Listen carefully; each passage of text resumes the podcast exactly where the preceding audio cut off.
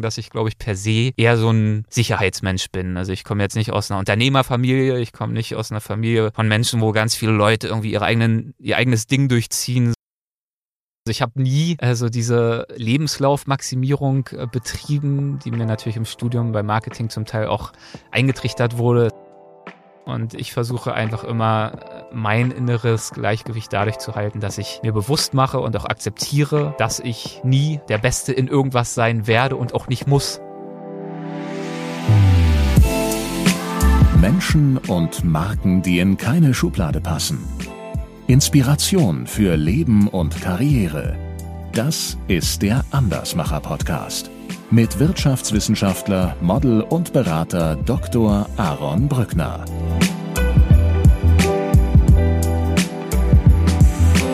Lieber Erik, herzlich willkommen im Andersmacher Podcast. Hallo Aaron, vielen Dank. Ich habe in Folge 10 Oliver Rössling interviewt und Oliver Rössling, ein Macher, bringt uns das Machen bei. Und ich habe Oliver Rössling in diesem Gespräch den Patenonkel meines Podcasts genannt, weil er hat mich vor einigen Jahren in Hamburg angeguckt und hat gesagt, Aaron, das sind Andersmacher, die du da interviewen willst. Daraufhin war der, war der Name geboren. Ja. Äh, wenn Oliver Rössling der Patenonkel des Podcasts ist, dann bist du der Geburtshelfer des Podcasts.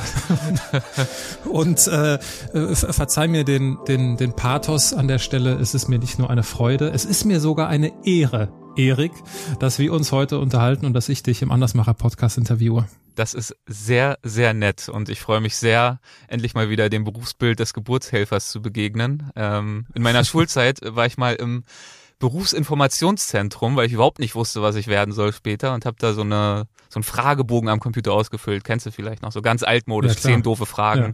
Ich will was mit Menschen machen, ich will so dies und das. Mein Ergebnis war Geburtshelfer. Hat nicht geklappt, aber zumindest jetzt über die Schiene dann wohl doch. ja, so schließen sich manchmal die Kreise im Leben. Ja. Und äh, wir schließen den ersten großen Lebenskreis schon äh, kurz nach einer Minute. Erik, äh, der obligatorische Steckbrief, an dem kommst du nicht vorbei. Dein Name? Erik Lorenz. Dein Alter? 33.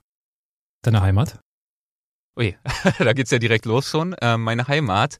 Also mein Zuhause ist jetzt seit äh, ein oder zwei Wochen Los Angeles. Das wäre leichter zu beantworten. Heimat ist natürlich so ein größeres Wort. Äh, geboren und aufgewachsen und bis einschließlich Abitur habe ich meine Zeit in Berlin verbracht.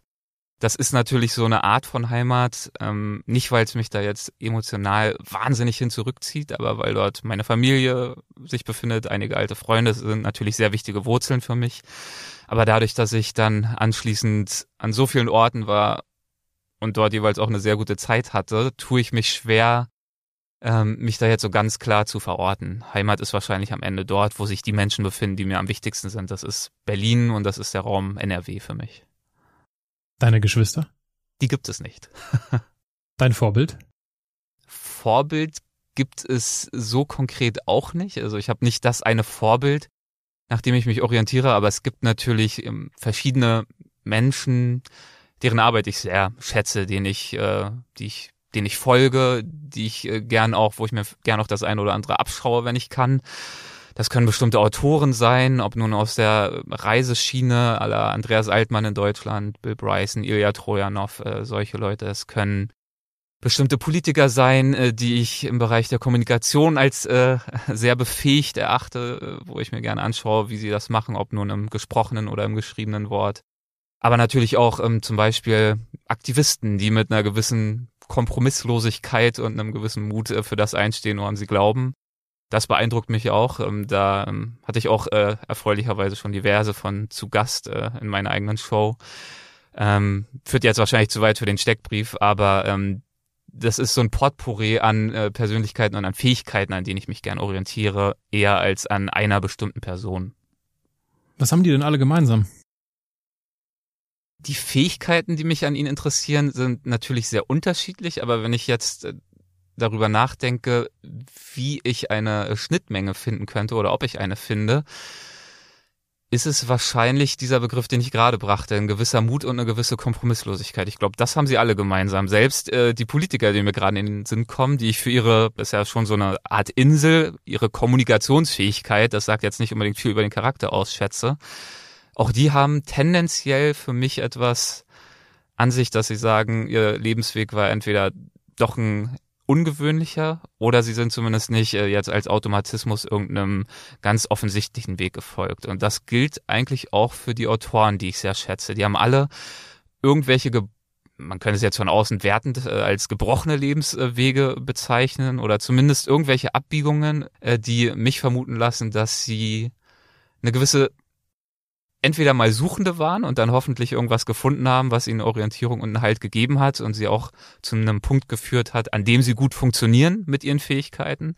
Äh, zum Beispiel Andreas Altmann, der war 40 Jahre lang, wie er sich selbst beschreibt, der, der geborene Loser. Er wurde von seinem Vater als der Loser immer vorgestellt. Also ähm, hatte eine sehr, sehr schwierige Kindheit und Jugend und hat 40 Lebensjahre als ja, so sagt er selbst, als Versager verbracht, in allen möglichen Jobs gescheitert, im Studium gescheitert und hat dann mit Mitte 40 oder Anfang 40 zufällig bemerkt, dass er ja fantastisch schreiben kann und hat dann einen Job bei der Geo gelandet und äh, ist dann Buchautor geworden. Und heute denkt jeder, der irgendwie seine Bücher liest, mein Gott, der Superstar, der hat es ja einfach geschafft in seinem Leben, das Sonnenkind.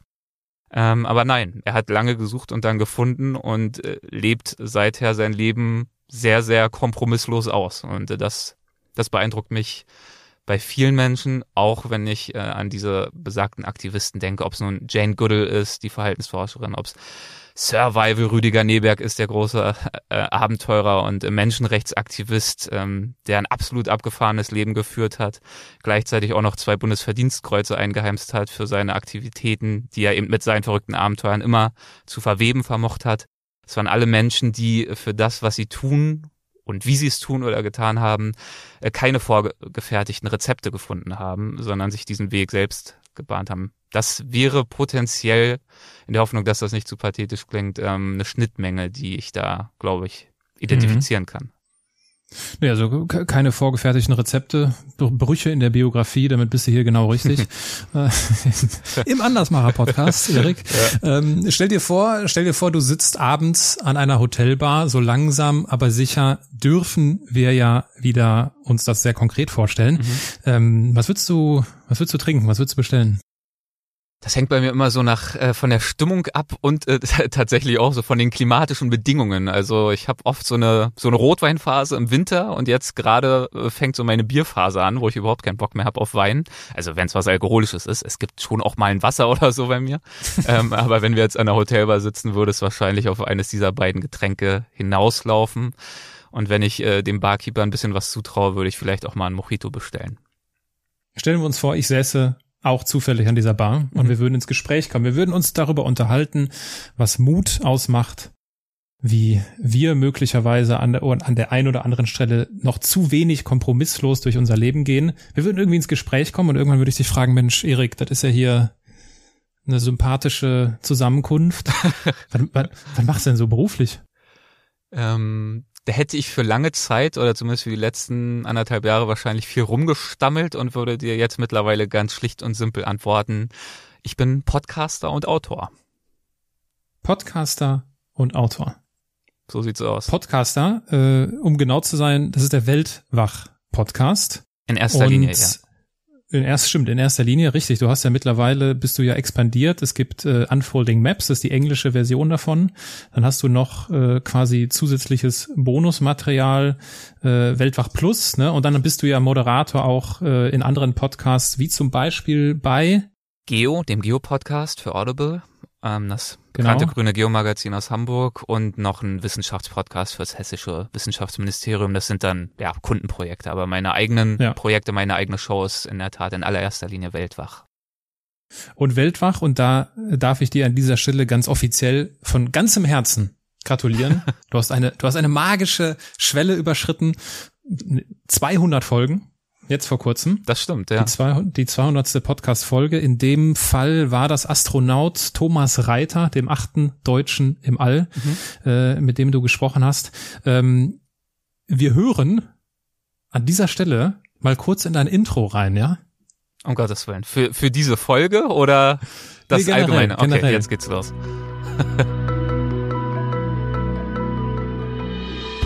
Grenzgänger und leidenschaftliche Weltenwanderer nehmen uns mit auf ihre Streifzüge und bieten Einblicke in ferne Orte und faszinierende Kulturen. Mit offenen Augen ins Abenteuer. Das ist der Weltwach-Podcast mit Erik Lorenz.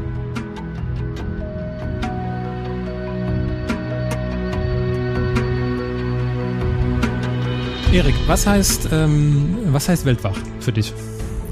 Weltwach ist äh, für mich also zum einen erstmal ein Begriff, den ich mir nicht selbst ausgedacht habe, sondern den ich abgeluchst habe von besagtem Andreas Saltmann, dem äh, Reiseautor, mit seinem Okay. Ich habe das vor vielen Jahren in einem seiner Bücher entdeckt. Ähm, nicht irgendwie als Buchtitel oder Kapitelnamen oder so, sondern er hat immer so eigene Wortkreationen und streut die, streut die dann ein. Und das Wort hat mir einfach damals schon sehr, sehr gut gefallen, weil ich finde, da schwingt sehr viel mit. Ähm, da schwingt Weltoffenheit natürlich mit, Wachheit mit. Ähm, das ist für mich eine, eine Art von Neugierde, eine Art von Ohren, Augen, Gedanken offen halten. Das ist für mich eine Art von Lebenseinstellung, die grundsätzlich äh, hilfreich und gesund und wünschenswert ist, aber natürlich auch im Reisen oder beim Reisen umso mehr, wenn wir uns äh, konfrontieren mit der eine oder anderen äh, körperlichen Zumutung vielleicht, weil es, keine Ahnung, irgendeine ausgiebige Tracking-Tour ist, aber natürlich auch mit äh, kulturellen blinden Flecken, die wir vielleicht haben mögen, wenn wir uns irgendwo hinbegeben, wo wir noch nicht waren, wo wir nicht so viel wissen und nicht direkt alles verstehen und dem sozusagen positiv zu begegnen mit einer Ja-Einstellung. Ähm, wie gesagt, das ist für mich im Leben eine wünschenswerte Zielrichtung und ähm, fürs Reisen ganz besonders. Und ähm, dass der Begriff Welt mitschwingt und dass es auch eine Alliteration ist und auch ähm, irgendwie ganz schön klingt, macht es dann noch runder. Und als es dann für mich irgendwann darum ging, einen Namen zu finden für mein geplantes Podcast-Projekt, kam dieses Wort mir wieder sehr schnell in den Sinn, so dass ich den Andreas gefragt habe, sag mal, was ist das eigentlich für ein Wort? Wo kommt das her? Hast du damit irgendwas vor? Oder kann ich das haben? und ähm, er hat es mir gegeben und dementsprechend ist jetzt meins. Okay. Wie ist das denn? Also äh, du weißt, mhm. ich bin auch schon immer ein großer Fan von diesem äh, von diesem Begriff, von diesem Titel gewesen. Und es ist manchmal schwierig. Ähm, oft, wenn ich ihn erwähne, ist die Reaktion: Was? Welt? Weltmacht? Weltwacht? Was? Also es ist manchmal dann doch irgendwie muss man ihn zwei, dreimal wiederholen und dann auch nochmal genau wie eben gerade kurz skizzieren, warum und was, wieso. Aber ich glaube, wenn man ihn dann einmal, zwei, dreimal gehört hat, dann dann funktioniert er eigentlich ganz gut. Ja, ich meine, sofern es ein innehalten lässt. Ja. Also es gibt ja irritieren, irritiert mhm. sein mhm. und innehalten. Das ist ja so ein schmaler Grad. Auch Irritation kann ja mal gut sein. Aber ich finde, das ist so ein Innehalten, so weltwach. Was heißt das eigentlich? Und das finde, das ist so ein positives, konstruktives Innehalten. Und äh, jetzt stellt sich natürlich die große Frage, weil das ist ja schon so, du, du interviewst da viele, viele Menschen, denen du wahrscheinlich dieses Attribut weltwach auch zuschreibst. Ne? Mhm. Äh, wie werde ich denn weltwach? Gut, da habe ich jetzt natürlich für dich äh, nicht die, die Anleitung parat, den Zehn-Punkte-Plan zur Weltwachheit. Ähm, ich glaube, das sind Nuancen. Also für mich, mein Podcast ist natürlich, wenn man es auf ein Wort reduziert, sicherlich dem Genre Reisepodcast zuzuschreiben. Ich selbst finde immer, dass, dass es dem eigentlich nicht so richtig gerecht wird, aber ich habe noch keinen besseren Begriff gefunden, weil ich an den allermeisten Fällen nicht unbedingt nur und in erster Linie über das Reisen an sich spreche, wie bewege ich mich von A nach B, wie kriege ich irgendwie einen günstigen Flug? Oder wie packe ich meinen Rucksack, sondern es geht ja darum, was diese Menschen, mit denen ich spreche, unterwegs erfahren haben, welche Einsichten sie erlangt haben. Das können Themen, also kulturelle Themen sein, das können ökologische Themen sein, das kann aber auch was Politisches sein, was ganz Nischiges. Ich habe mit der weltweit führenden Ameisenbärenforscherin gesprochen, ich habe aber auch schon mit einem amerikanischen Heavy Metal Sänger übers Jagen gesprochen, was äh, vielleicht ähm, auch erstmal Irritation hervorrufen könnte. Also auch ganz weit ab vom Jagen nach in, in jedwede Richtung. Und deswegen gibt es sowohl bei meinen Gästen, glaube ich, nicht so dieses eine äh, Ding, du bist weltwach, weil, ähm, so wie es das, glaube ich, auch in Wirklichkeit nicht gibt. Gen genauso wie ich glaube, es gibt auch nicht die eine oder die zwei Zutaten, warum man ein Andersmacher ist. Ähm, das ist immer die Frage, was ist sozusagen der Vergleichswert. Für mich ist es wirklich ähm, eine Einstellungsfrage und so eine Selbstverständnisfrage. Wie möchte ich sein? Ich möchte selber mich dazu erziehen, mit einer gewissen, wie schon gesagt, Offenheit durchs Leben zu gehen. Es gibt Menschen, die überhaupt nicht gerne reisen und für mich trotzdem weltwach sind, weil sie vielleicht ähm, super gern kochen und sich jeden Tag irgendwie ein neues Rezept ausdenken und sich da vielleicht auch umschauen, ja, wie kocht man denn in Kuba, wie kocht man denn in Afrika, ohne jemals irgendwie die Haustür zu verlassen. Das ist für mich auch eine Form von Weltwache. Oder die ständig ins Museum rennen und sich da weiterbilden, weil sie das total interessiert. Ich habe so das Gefühl, oder für mich äh, bin ich zu der Erkenntnis gekommen, ich bin vielleicht im Alltag da nicht weltwach genug. Ich brauche so einen gewissen Stupser. Ich äh, brauche einen Rahmen, ein Projekt. Ich brauche entweder eine Reise, die ich mir irgendwie überlege, wo ich wirklich rausgehe und dann mit staunenden Augen durch die Gegend gehe. Oder ich brauche eben einen Vorwand, um mit Menschen zu sprechen, die mich weltwacher machen, weil sie eben diese Erfahrung gesammelt haben. Und das habe ich lange Zeit gemacht im Rahmen meiner Buchprojekte, weil ich dann irgendwelche Leute interviewt habe, zu Hause oder auch unterwegs für meine Reisebücher. Und das ist dann auch eine der Motivationen gewesen, sozusagen meinen eigenen Weltwachtank weiter aufzutanken, eben für, für diesen Podcast mit diesen Menschen zu sprechen und diese Gespräche eben auch zugänglich zu machen. Ja, und ich meine da, also 200 äh, Folgen oder weit über 200 Folgen, wenn man die, die internationalen und diese äh, Zusatzfolgen noch mit einberechnet, äh, spricht ja für sich. Da sind ja etliche äh, Namen äh, zusammengekommen. Ich habe hier Andreas Altmann, hast du ja auch schon selbst angesprochen, äh, Rüdiger Neberg, genau. Reinhold Messner ist natürlich sicherlich so einer der prominentesten Menschen, die du äh, vor dem Mikro äh, hattest. Wie hat sich denn, wie hat sich denn dein Blick aufs Leben durch diese zahlreichen Gespräche verändert? Große Frage. Ähm, ich glaube, die grundsätzliche Erkenntnis war für mich, dass da kommen wir wieder auf dieses Thema der Kompromisslosigkeit und Mut zu sprechen, was wir vorhin schon gesagt haben im Bereich Vorbilder. ist für mich so viele dieser Menschen, mit denen ich spreche, sind keine 0815-Typen. Die würden wahrscheinlich fast alle auch zu dir passen, weil die alle Andersmacher sind. Wer vom Reisen lebt, wer wie Messner vom Abenteuer lebt, sich immer wieder sehenden Auges in Lebensgefahr begibt, um, wie er selbst sagt, aber nicht umzukommen. Sein Ziel ist ja gerade nicht umzukommen und also diese, das sind ja alles extreme Typen. Also ob es nun so ein Abenteuer mhm. ist, ob es ein Aktivist ist, ob es jemand ist, der seit 20 Jahren sich mit Syrien beschäftigt oder wie Michael Martin der größte Wüstenexperte Deutschlands ist, seit 40 Jahren in alle, wirklich alle Wüsten der Welt reist und darüber sprechen kann, wie sie sich ökologisch, kulturell, sozial, politisch verändert haben. Das sind alles Menschen, das sind, das sind keine Berufe, die man, äh, wie ich damals mit einem Fragebogen herausfindet im Berufsinformationszentrum, sondern die muss man sich selbst erschaffen. Und mhm. ähm, ich glaube, meine wesentliche Erkenntnis aus diesen Gesprächen ist, dass warum interessieren mich diese Menschen so? Warum sind sie in der Lage, mich zu inspirieren? Zum einen natürlich, weil sie für sich irgendein Leidenschaftsthema gefunden haben, wo sie wirklich tief reingehen, dem sie sich widmen, wo sie Ahnung haben, wo sie spannende Geschichten erzählen können. Aber weil ich auch wirklich das Gefühl habe, sie haben ein reiches Leben, von dem sie mir erzählen können. Und mein Eindruck ist aus diesen vielen Gesprächen, damit das Leben wirklich reichhaltig wird, muss es nahezu ruppig werden, auch mal zwischendurch. Man muss was wagen. Da kommt dieser abgegriffene Begriff der Komfortzone natürlich zum Vorschein. Und das trifft für mich auf beiden Ebenen zu. Auf der kleineren Ebene trifft das natürlich auch fürs Reisen zu. Auch äh, eine Reise, eine Erholungsreise kann wunderbar sein, wenn ich mir die akkurat vorher zurechtlege, genau weiß, welches Hotel, wo gehe ich essen. TripAdvisor sagt mir vorher schon, dass es auf jeden Fall gut wird.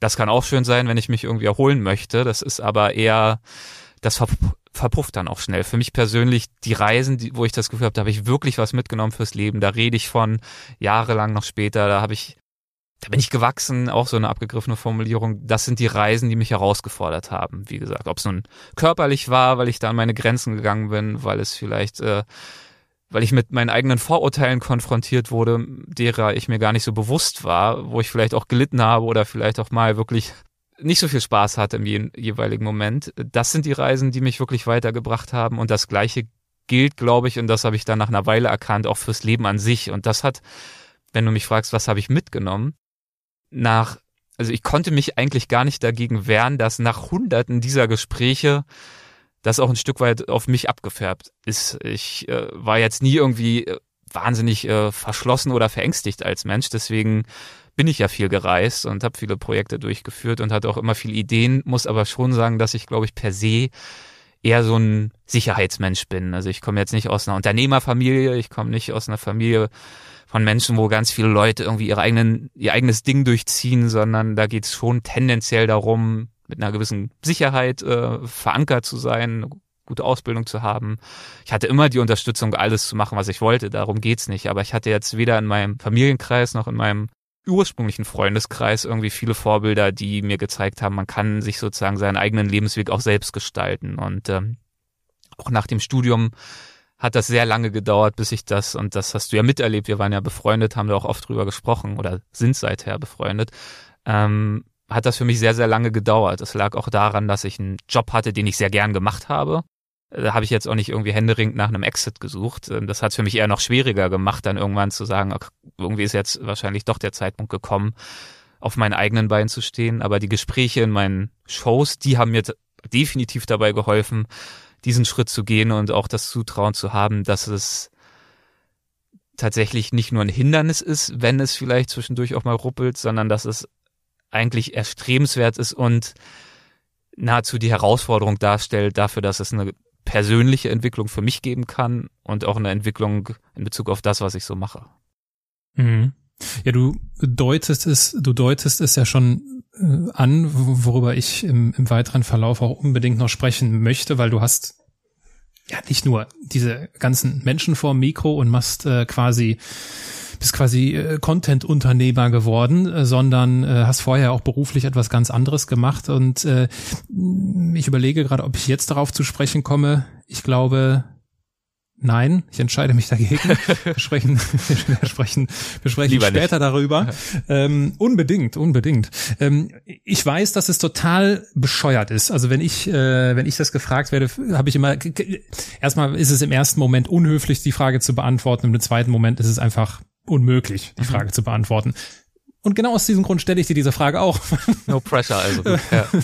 ja. Weil ähm, du hast ja, das ist ja hier bei mir auch der Fall, wir haben ja sehr viele Leute vor dem Mikrofon.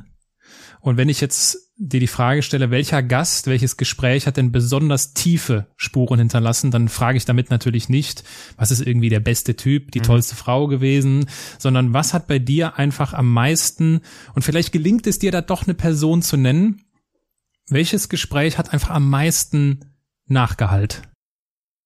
Die Frage wurde mir schon das eine oder andere Mal gestellt und natürlich. ich antworte dann natürlich auch mit, ja, da, äh, wahrscheinlich müsste ich jetzt ganz politisch korrekt sein, äh, sind natürlich alle ganz toll und man darf da keinen Favoriten nennen, aber ich habe auch äh, immer schon darauf folgen lassen. Die Aussage ist mir egal, ich sage trotzdem, wer mein Liebling war. Und das ist bei mir eine ganz klare Sache und das wird mir auch, glaube ich, keiner der anderen Gäste übel nehmen oder keine der anderen Gästinnen. Ähm, das ist ganz klar Rüdiger Neberg, ähm, der Sir Weivel, wie man ihn genannt hat. Ähm, das war ein Gespräch, das hat wirklich nachgeheilt. Ähm, auch bei meinen Hörerinnen und Hörern ist das, glaube ich, das Gespräch, was wovon, also da kriege ich bis heute Zuschriften ähm, und viele Hörerinnen und Hörer haben das auch vier, fünf, sechs, sieben, acht Mal gehört. Ähm, das heilt für mich aus ganz verschiedenen Gründen nach. Es war eins der frühen Gespräche, es ist Folge 19. Ich muss ganz ehrlich sagen, wenn ich mir die Folge heute anhöre, es wird dir vielleicht auch so gehen, tut's auch ein bisschen weh, weil es vielleicht auch ein gutes Zeichen, man entwickelt sich weiter, das spricht vielleicht dafür, aber ähm, ich würde nicht, also klar, mich selbst finde ich da jetzt nicht so toll, auch das Intro, wie das damals klang und so weiter, ähm, äh, alles dahingestellt, aber der Gast ist ähm, für mich, das war das erste Mal, wo ich das Gefühl hatte, in absoluter, also wow, das, also so gut hätte ich es mir nicht erträumen lassen. Also das ist wirklich weltwach in Reinform. Ähm, das ist das absolute Best-Case-Szenario. Ein begnadeter Storyteller, ein Leben schillernder als jeder Karl-May-Roman und das Ganze noch mit einer gewissen ähm, emotionalen Tiefe und äh, Relevanz und Substanz. Also Rüdiger Neberg, der war zu dem Zeitpunkt, als ich mit ihm gesprochen habe, Anfang 80, hat die größten Abenteuer durchlebt, die man sich überhaupt nur vorstellen kann. Er ist dreimal allein, jeweils für drei Monate, über den Atlantik gepaddelt. Einmal auf einem Tretboot, einmal auf einer Tanne, die er sich zurechtgeschnitzt hat. Und dann noch irgendwie, ähm, er war der erste Mensch, der den, äh, den blauen Nil äh, komplett befahren hat. Ähm, dabei ist sein Kameramann von Einheimischen erschossen worden. Also er hat abgefahrene Geschichten erlebt, hat jahrelang äh, mit den Yanomami-Indianern in Brasilien im Regenwald gelebt, hat sich für sie eingesetzt und hat es aber immer vermocht, sein Leben ähm, zu verbinden, seine Abenteuer mit Sinn und Zweck. Er hat, hatte ich vorhin schon erwähnt, zwei Bundesverdienstkreuze dafür erhalten. Zum einen dafür, was er für die Yanomami-Indianer in Brasilien getan hat, die sich wirklich in, einer, in einem bürgerkriegsähnlichen Zustand befanden, weil auf ihrem Land Gold gefunden wurde. Und ähm, später hat er sich dann die letzten Jahrzehnte äh, gegen die weibliche Genitalverstümmelung eingesetzt. Also hat sie auch nicht davor gescheut, wirklich schwierige Themen anzugehen, tabuisierte Themen anzugehen und hat jede Unze seiner Lebenskraft bis ins bis in die letzten Tage seines Lebens dafür aufgewendet, ähm, diesen, diesen Zielen, die ihm so viel bedeutet haben, wirklich mit einer wahnsinnigen Leidenschaft nachzugehen. Und das Gespräch ist eines der längsten, das ich bis heute geführt habe. Es geht zwei oder zweieinhalb Stunden, glaube ich, und ähm, ist für mich keine Minute zu lang, weil es unterhaltsam ist. Ich lache, wenn ich das höre, mir kommen die Tränen, wenn ich das höre und ähm, dieser Mensch mit seiner Menschlichkeit und mit seiner Storytelling-Begabung ähm, hat mich wahnsinnig beeindruckt und sehr bereichert, dass, dass ich ihn zu Gast haben durfte. Leider ist er vor ungefähr einem Jahr verstorben. Wir hatten sogar ein äh, Live-Event noch geplant zusammen. Da kam dann zum einen Corona dazwischen und dann leider sein Ableben. Und umso mehr ähm, bedeutet mir äh, seine Erinnerung. Ja, und ich bin einer der Hörer, äh, bei denen genau dieses Gespräch sehr nachgehalt hat. Folge 19, zweieinhalb Stunden. Ich glaube, es ist ein Ticken über zweieinhalb Stunden. Ähm, das werde ich in den, in den Show Notes verlinken, weil, also, wenn ihr, die uns jetzt zuhören, zuhört, äh, keine Ahnung habt, wer Rüdiger Nebeck ist, einfach mhm. mal kurz Smartphone raus, kurz googeln. äh, allein die erste Zeile bei, bei Wikipedia, da merkt man schon so, okay, der Typ ist äh, im positiven Sinne irre mhm. gewesen, muss man ja leider sagen. Ja. 1. April 2020 ist ja, ist war der, war ja recht plötzlich, ne, ja, ne, recht ja. plötzlich verstorben. Und äh, ich werde die Show äh, die, die Episode von dir verlinken im im Podcast. Ich habe da, glaube ich, auch in irgendeinem Interview schon mal von gesprochen.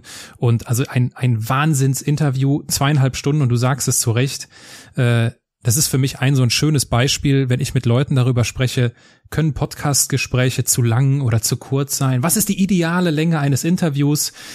Ich tue mich immer sehr schwer damit. Ich versuche mich ja mittlerweile auch auf so eine Stunde zu konzentrieren, weil ich irgendwie dann doch sehr viel Respekt davor habe, wenn mir Menschen ihre Zeit schenken und es ist so halbisch und es ist so, wenn man vielleicht zur Arbeit irgendwann dann nochmal hin und zurück fährt, passt das eigentlich ganz gut. Aber ich bin davon überzeugt, dass es kein zu lang und zu kurz gibt. Ich kann mir ein schlechtes Gespräch vier Minuten anhören und das ist zu lang. Und äh, ich kann mir so ein Gespräch in Folge 19 bei dir mit Rüdiger Neberg anhören und es und ich wünsche, es hört nie auf. Ja, ja. Und äh, das liegt einfach daran, für mich gibt's nicht zu kurz, zu lang, sondern für mich gibt's nur interessant und nicht interessant. Und natürlich ist das hochgradig subjektiv, das ist klar. Und äh, deswegen gibt's auch diese ideale Länge nicht. Also das ist wirklich ein, ein Gespräch, ein, ein, ein Reservoir an Energie und Lebensfreude mit der, mit der ganzen Klaviatur an Emotionen, die wir so haben, alle in diesem Gespräch. Äh, also wenn ihr uns jetzt zuhört, diese Folge müsst ihr euch von Erik anhören und wenn ihr schon dabei seid, könnt ihr mal durchscrollen was es ja. noch so im Weltwach-Podcast gibt. Im Weltwach-Podcast gibt es nämlich auch, natürlich, wie schon eben gesagt, den Reinhold Messner. Jetzt weiß ich nicht, wie offen du da solche Stories von dir gibst, Erik. Wie schwierig ist das denn gewesen, Reinhold Messner vors Mikro zu bekommen? ähm, also ich hatte ihn mittlerweile schon zweimal zu Gast. Beim zweiten Mal war es dann zum Glück äh, einfacher. Das erste Mal war schon mühsam. Also das werde ich ja dann auch oft gefragt, wie findet man die Gäste, wie kommt man an die Gäste, wie überzeugt man genau, die Gäste. Ja. Ähm, mittlerweile ist es zugegebenermaßen tendenziell einfacher, weil man einfach ähm, auf äh, äh, ja so ein Backlog äh, verweisen kann, wo deutlich ist, das äh, ist ein ernsthaftes Projekt mit einer gewissen Reichweite und so weiter.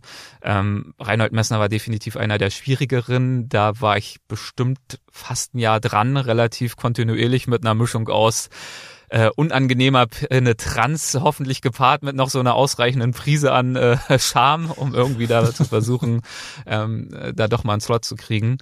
Und ähm, dann hat es irgendwann geklappt. Es war ohne da jetzt vielleicht äh, zu sehr ins Detail zu gehen, auch von den Rahmenbedingungen vor Ort äh, sicherlich eines der anspruchsvolleren Interviews. Ähm, ich sag nur so viel, ich bin dafür bis nach Südtirol gefahren, äh, zwölf Stunden Fahrt, um dieses Gespräch da bei ihm zu führen und ähm, war auch ganz klar vereinbart, äh, dass es eine Stunde geblockt ist. Ihm war das offenbar nicht so bewusst. Ähm, er hat eher so von er ist eher so von drei Minuten ausgegangen. Er dachte so, er muss ja irgendeinen O-Ton liefern für irgendeinen, für irgendeinen Beitrag. So nach dem Motto, ja, was, was soll ich denn sagen? Äh, ich spreche ja wie gedruckt, dann sind wir auch gleich wieder durch. Und als er dann äh, von mir erfahren hat, dass das ja irgendwie schon anders gedacht ist, äh, war er erstmal nicht so amused. Ähm, und als wir das Gespräch begonnen haben, hatten wir dieses Problem auch immer noch nicht geklärt. Ich habe dann irgendwann gesagt, ja gut, ich würde sagen, wir fangen an. dementsprechend musste ich im ganzen Gespräch damit rechnen, dass er jederzeit sagen könnte, okay, das ist jetzt irgendwie, das war's. Er hat mir vorher ganz klar signalisiert, er hat die Zeit nicht, er ist durchgetaktet. Und da, da, dadurch war es schwierig. Dadurch konnte ich natürlich auch nicht meinem, meiner Dramaturgie unbedingt folgen, die ich mir vorher zurechtgelegt hatte, sondern habe erstmal versucht, so ein paar Themen irgendwie durchzuknallen. Ähm, aber ähm, muss auch sagen, äh, zum einen, das klingt jetzt auch wieder so ein bisschen, wie er ja auch oft dargestellt wird, ja, der Egozentriker, der sich überhaupt nicht interessiert, was so links und rechts von ihm mit anderen Leuten irgendwie vor sich geht. Habe ich auch oft gelesen und gehört, ähm, muss aber sagen, im Gespräch war er dann äh, super cool und gut. Und beim zweiten Mal habe ich ihn dann auch nochmal ganz anders erlebt. Da war er auch noch entspannt und gut drauf, zusätzlich zu allem. Und deswegen kann ich nur sagen, im in der, Pos äh, in der persönlichen Interaktion äh, kann ich da wirklich nur Positives berichten. Aber die Rahmenbedingungen waren auf jeden Fall schwierig. Und das war jetzt nur eine kleine Skizze der Situation. Das, äh, das ist korrekt, ja. Ähm, also das ist ja quasi so die, die, die Horrorvorstellung eines jeden Podcasters. Großes Interview, viel Anreise, viel Logistik, viel Aufwand im Vorhinein und dann äh, so ein so ein Willkommen ist dann kein herzliches Willkommen. Auch schon, auch schon erlebt, äh, das ist sehr unangenehm, aber du hast das Beste in dem Fall auch bei dem ersten Gespräch schon daraus gemacht. In dem Sinne ist ja Podcasten so äh, auch hin und wieder mal abenteuerlich.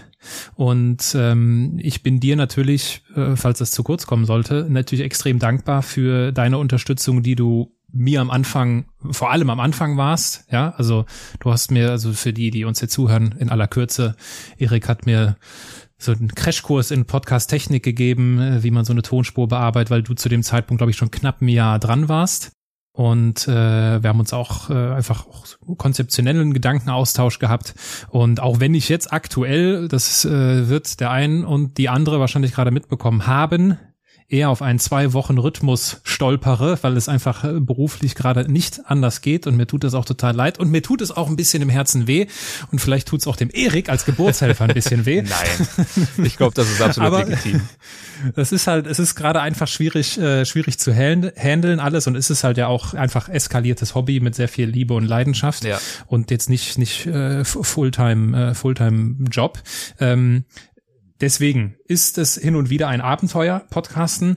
Abenteuer sind bei dir das, das große Thema. Ähm, jetzt bist du Teilzeitabenteurer, habe ich gelesen. Das steht zumindest so bei Amazon bei dir. oh äh, Gottes Willen. Ja, ja, das sind so irgendwelche Phrasen so und Formulierungen, die entdeckt man dann nach Jahren und denkt, oh, das könnte man ja mal vielleicht. Teilzeitabenteurer Erik Lorenz. Was war denn wenn wir jetzt über Reisen sprechen, ja. also wir sprechen jetzt nicht über die großen Sinnfindungen, Trips des Lebens. Ähm, was war denn dein größtes Abenteuer im Leben? Also genau, klar, ich arbeite viel mit diesem Begriff, das äh, gebe ich gerne zu. Ich gebe gern auch zu, dass es äh, ein absolutes Phrasenwort ist, das eigentlich nicht sehr viel aussagt, aber um sozusagen diese Gäste aller Rüdiger Neberg, Reinhold Messner irgendwie zu klassifizieren, eben doch ganz hilfreich ist, Fakt ist, es gibt natürlich nicht das Abenteuer. Also das äh, habe ich ja nicht zuletzt durch meine vielen Gespräche mehr als erfahren. Reinhold Messner spricht natürlich von ganz anderen Abenteuern als äh, zum Beispiel Christine Thürmer, die meistgewanderte Frau der Welt. Messner sagt, ein Abenteuer muss gefährlich sein, muss eine Exposition haben, muss eine Schwierigkeit haben, wo ich eine ex äh, echte Expertise und Vorbereitung brauche, um das überhaupt zu bestehen, muss eine echte Grenzerfahrung darstellen. Der hat da so eine richtige, ein regelrechtes Regularium an Anforderungen und sagt, ey, so wahre Abenteuer gibt's heute fast gar nicht mehr. Und ähm, andere Menschen sagen, ja, sobald ich vor die Haustür gehe, selbst ein Mikroabenteuer, eine Nacht in der Hängematte in meinem Wald um die Ecke ist für mich ein Abenteuer, weil es sozusagen mich aus meiner Komfortzone befördert und ähm, mir eben diese Stimulation verschafft, auch ein Abenteuer. Andere wie Christine Thürmer sagen, Abenteuer will ich nicht. Ja, ich bin an die 60.000 Kilometer mittlerweile gegangen zu Fuß, äh, mehr als jeder andere Mensch auf der Welt oder zumindest mehr als jede andere Frau auf der Welt. Das klingt für andere nach einem abenteuerlichen Leben. Für mich ist das Alltag. Ich mache das jeden Tag. Und ein Abenteuer will ich nicht. Ich will gerade eben kein Abenteuer. Deswegen bereite ich mich ja vor, überlege mir, wo ich lang gehe. Äh, das Abenteuer besteht, wenn überhaupt für mich eher darin, wie das mein Lifestyle beeinflusst, dieses Leben. Dass es mir eben eine Reduktion verschafft, eine Senkung der Glücksschwelle, dass es mir die Möglichkeit gibt, viel einfacher und viel körperlicher Glück zu empfinden als jemals zuvor, als ich Unternehmenssaniererin war und wohlhabend war und dann diese abstrakte Happiness hatte, wenn ich wieder irgendwie Kohle bekommen habe, weil ich wusste, irgendeine Zahl verändert sich irgendwo auf irgendeinem Konto. Jetzt, wenn ich am Ende einer Wanderung ein Müsli-Riegel geschenkt bekomme und diese körperliche Happiness spüre, das ist das Glück, das hatte ich früher so nie in dieser Form. Deswegen ist dieser Begriff schon mal sehr stark in Anführungszeichen zu setzen ähm, und so auch für mich selbst. Also wenn wir vom klassischen Abenteuer ausgehen, würde ich sagen, war das für mich sicherlich äh, meine Indienreise, meine ähm, ja, äh, Motorradtour von Neu-Delhi bis nach Leh mit diversen Umwegen durch den Himalaya mit zwei Freunden. Einen davon kennst du auch sehr gut. Äh, vor einigen Jahren haben wir uns da aufgemacht über die höchsten Passstraßen der Welt, über abgefahrene äh, Dirt Roads und Sandpisten und Gebirgspässe.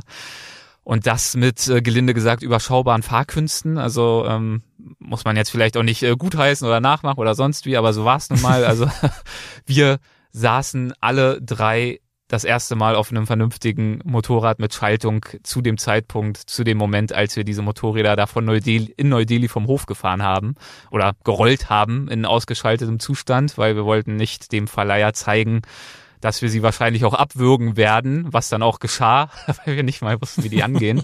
Und so ging es dann los im Verkehr dort, der natürlich auch abgefahren ist. Und ähm, haben auf jeden Fall in diesen drei Wochen, würde ich behaupten, das Motorradfahren ganz gut gelernt. Äh, mit diversen Stürzen in Flüsse, in Schlammpfützen und alles drum und dran. Aber es ist gut gegangen, von ein paar Blechschäden abgesehen. Und das war auf jeden Fall im klassischen Sinne für mich ein riesiges Abenteuer. Andere Abenteuer waren eher auf mentaler Ebene, ganz früh sicherlich in meiner Australienreise. Dort war ich lange.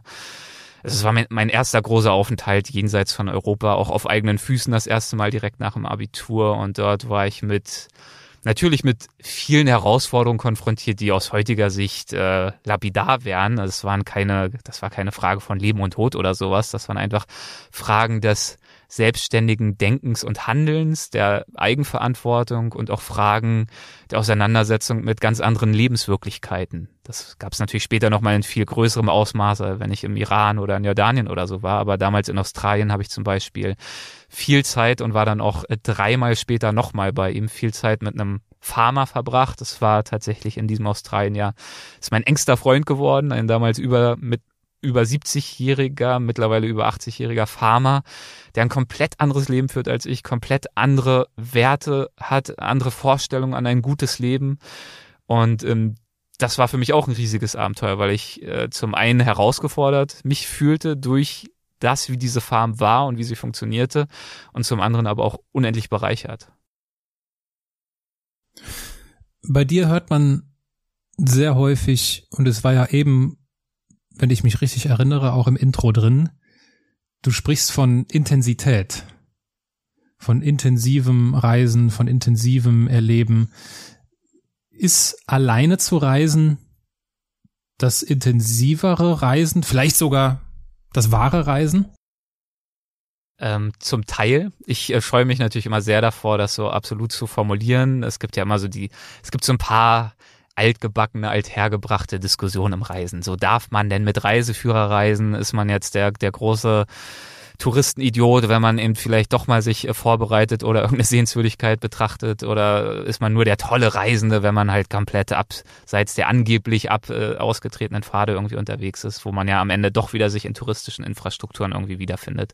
Das gleiche ist dieses äh, Thema, nur wer allein reist, äh, erlebt sozusagen das wahre Reisen. Ich würde sagen, es ist einfach ein anderes Reisen und ich mache beides sehr, sehr gern. Ich hatte wunderbare Reiseerlebnisse zum Beispiel mit meinem Vater, bin in England von Küste zu Küste mit ihm gewandert, habe darüber auch ein Buch gemacht, hatte wunderbare Reiseerlebnisse mit einem eng Freund, den du auch kennst, Bastian zum Beispiel. Im Himalaya die Motorradtour, die hätte ich mir so alleine auch niemals zugetraut. Wir waren zu dritt, äh, schon allein, wenn es mal eine Panne gibt, wenn es irgendeine Schwierigkeit dort gibt am Ende der Welt, ist es schon gut, ähm, zu dritt unterwegs zu sein. Das heißt, einige Reisen ähm, bieten sich auch wirklich an, im Team absolviert zu werden. Klar, ich habe auch gemeinsame Erinnerungen. Wir sprechen bis heute darüber. Das ist ein auch für uns zwischenmenschlich ein wahnsinniger Reichtum und ein verbindendes Element.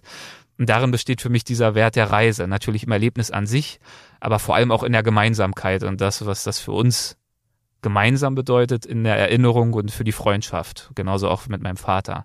Ist aber natürlich ein ganz anderes Reisen, als wenn ich sage, wie ich es gemacht habe, ich begebe mich mit einem überschaubaren Maß in diesem Fall an Vorbereitung und Vorwissen in den Iran und setze mich dem einfach aus und will einfach mal sehen, ja gut, ich kenne die ganzen Berichterstattung und Headlines, die vor allem politischer Natur sind.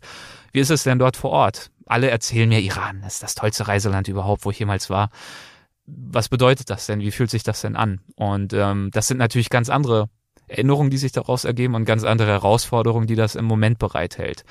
Und ja, sicherlich bin ich, wenn ich alleine reise, dann näher am Land, weil ich, wenn ich nicht allein und einsam und schüchtern im Hotelzimmer hocken möchte, natürlich gefordert bin, rauszugehen, mir meinen eigenen Weg zu suchen.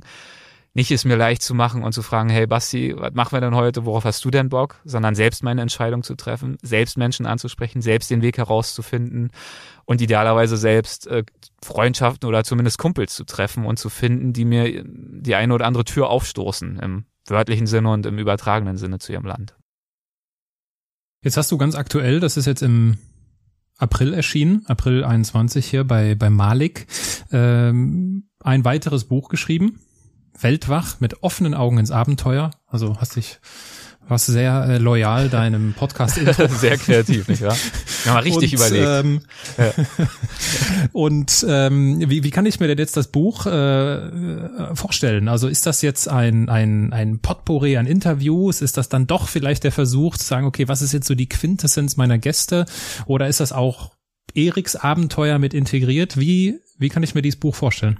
Ähm, der letzte Punkt trifft es auf jeden Fall sehr gut. Also ich hatte, ich hatte ein Jahr zuvor schon ein Weltwachbuch, das äh, war bei National Geographic erschienen. Das war so ein klassisches Best-of Interviews, ähm, 20 oder 19 Kapitel, in dem Fall bebildert, mit ähm, einer komprimierten, etwas überarbeiteten Fassung äh, meiner Interviews, die ich geführt habe, mit besagten Reinhold Messner, Christine Türmer und so weiter. Und das neue Buch, das ist eher ähm, tatsächlich so eine, der Versuch, ähm, nicht einfach ähm, Interviews abzudrucken, sondern eine Essenz zu finden aus dem, was ich erfahren habe durch diese vielen Gespräche. Das heißt, ja, es gibt viele Zitate aus meinen Gesprächen, viele Anekdoten, die mir meine Gäste erzählt haben. Es gibt aber auch ähm, genauso viele Reisepassagen, Geschichten aus meinem eigenen Erleben und äh, damit verbunden der Versuch, das jeweils äh, zu reflektieren und einzuordnen und auch zu schauen, was mir persönlich das, also sowohl die Gespräche als auch mein eigenes Unterwegssein vermittelt haben über das Reisen und auch über, über das Leben. Das Reisen ist ja in gewisser Weise so eine Art äh, Leben in komprimierter Form, weil man da eben wirklich im Zweifel enger getaktet äh, bestimmte Herausforderungen bestehen muss, haben wir auch schon drüber gesprochen, und auch enger getaktet ähm, zwischenmenschlich herausgefordert wird, wenn man, je, nach, je nachdem, wo man so ist, zumindest eher, wenn, also je nach Reisemodus natürlich, aber bei mir eher Menschen, neue Menschen kennenlernt. Im Alltag passiert das äh, bei mir nicht ganz so oft und deswegen ist das Reisen für mich immer so, so wie so eine kleine Petrischale dafür, was vielleicht auch fürs restliche Leben gilt und das versuche ich ähm, in so einem Potpourri in diesem Buch äh, aufzuzeigen. Ja, zum, zum Leben gehört ja auch unsere, unsere Kindheit, unsere Jugend.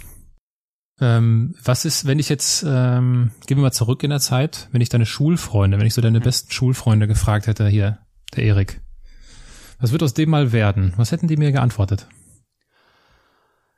Das ist eine gute Frage, die ist deswegen, muss ich kurz überlegen, weil ich habe damals schon gern geschrieben, das auf jeden Fall, aber all das, was mich heute ausmacht, worüber ich mich identifiziere, womit ich meine Zeit verbringe, was auch mein soziales Netzwerk, meine Freunde und so weiter ähm, verbindet, das gab es damals alles äh, so noch nicht. Deswegen, aber ich, also ich hatte Deutsch-Leistungskurs, wie gesagt, habe schon gern geschrieben, habe mich gern mit Büchern und diesen Themen beschäftigt, äh, war interessiert an fernen Ländern und Kulturen. Deswegen bin ich ja dann auch direkt nach dem Abitur äh, zumindest schon mal nach Australien gegangen. Deswegen würde ich vermuten, dass sie dir vielleicht erzählt hätten, dass ich äh, Journalist werden würde, irgendwie sowas in dieser Richtung, was tatsächlich auch eine meiner Abwägungen damals war. Und was ist dann danach aus dir geworden nach der Schule? Ich habe mich gegen das Journalistendasein entschieden. Ich hatte mal eine Gastvorlesung der Germanistik äh, an der Humboldt-Uni äh, besucht. Ähm, das hat mich tatsächlich fast zum Einschlafen gebracht. War mir in dem Sinne also damals zumindest äh, zu, zu abstrakt. Ich hatte damals auch ein Schülerpraktikum bei der Financial Times. Äh, das hat mich damals eher eingeschüchtert, weil ich gar nicht das politische Verständnis hatte, um da irgendwie wirklich mitreden zu können. Ähm, gleichzeitig haben mir die Journalisten dort gesagt, ja, Germanistik ist vielleicht auch nicht die beste Idee. Das ist so der, der scheinbar offensichtliche Pfad. Ähm, angeratener wäre es vielleicht, mach doch irgendwas, was dich wirklich interessiert, ein Thema und schau dann, ob du irgendwann darüber schreibst und sprichst. Äh, bau dir eine echte Expertise auf. Und ähm, es gibt viele Journalisten, die irgendwie für irgendwelche wissenschaftlichen Medien schreiben und die sind halt irgendwie Biologen oder so. Die haben halt Ahnung von einem Thema oder sind Politikwissenschaftler von mir aus. Mach doch einfach erstmal irgendwas, was dich interessiert. Und so habe ich dieses ganze Journalistenthema damals auch geparkt, zumal ich auch die Erkenntnis hatte, ich schreibe zwar gerne, aber ich schreibe halt gern über Themen, die mich interessieren. Also es ist ein Hobby und äh, ein Teil des Wertes äh, definiert sich dadurch, dass ich eben mir meine Themen aussuchen kann und einen Vorwand habe durch diese Buchprojekte, die dann später auch gekommen sind, mich eben äh, recherchemäßig, zeitmäßig, gedanklich mit diesen Themen auseinanderzusetzen. Und wenn ich jetzt anfange, für irgendwelche Tageszeitungen zu schreiben, ist genau das nicht mehr äh, zwangsläufig der Fall. Dann bin ich an einer anderen Form von Werkbank und hau halt Texte durch. Und das, also Schreiben war für mich eben nie so ein, so ein Selbstzweck, dass das, dass ich daraus irgendwie meine Befriedigung erlangt habe. Und deswegen war damals meine äh, Entscheidung, damals gab es eben das äh, Podcast-Medium auch noch nicht in diesem Maß in Deutschland und diese ganze Demokratisierung der Medienlandschaft, wo sozusagen jeder sein eigener Medienunternehmer theoretisch werden kann. Diese Optionen waren mir damals überhaupt noch nicht äh, zur Verfügung oder bewusst. Habe ich mich entschieden, ähm, Wirtschaftswissenschaften zu studieren, konkret internationales Marketing in den Niederlanden und dann äh, Business and Management im Master in Großbritannien. In dem Bewusstsein, dass mich Unternehmertum immer schon beschäftigt hat, äh, Management immer schon interessiert hat. Ich hatte keine persönlichen Berührungspunkte, aber die Vorstellung hat mich interessiert. Dinge organisieren, planen, konzeptionieren, kreativ überlegen und dann auch mit einer gewissen Systematik umzusetzen. Ähm, habe das fünf Jahre studiert und bin dann, ähm, habe genau das getan, was ich äh, nie tun wollte, weil mir im Studium immer gesagt wurde, dass äh, Überstunden, schlechte Bezahlung, man wird ausgebeutet. Bin in eine Agentur gegangen und das auch sehr gern über persönliche Kontakte wusste ich, dass das ist ein guter Ort, da gibt's Freunde und Familie. Und äh, das war eine Film- und Digitalagentur, war dort sechs Jahre lang schlussendlich äh, schwerpunktmäßig in der Konzeption und Strategie und ähm, habe das auch äh, sehr, sehr gerne gemacht.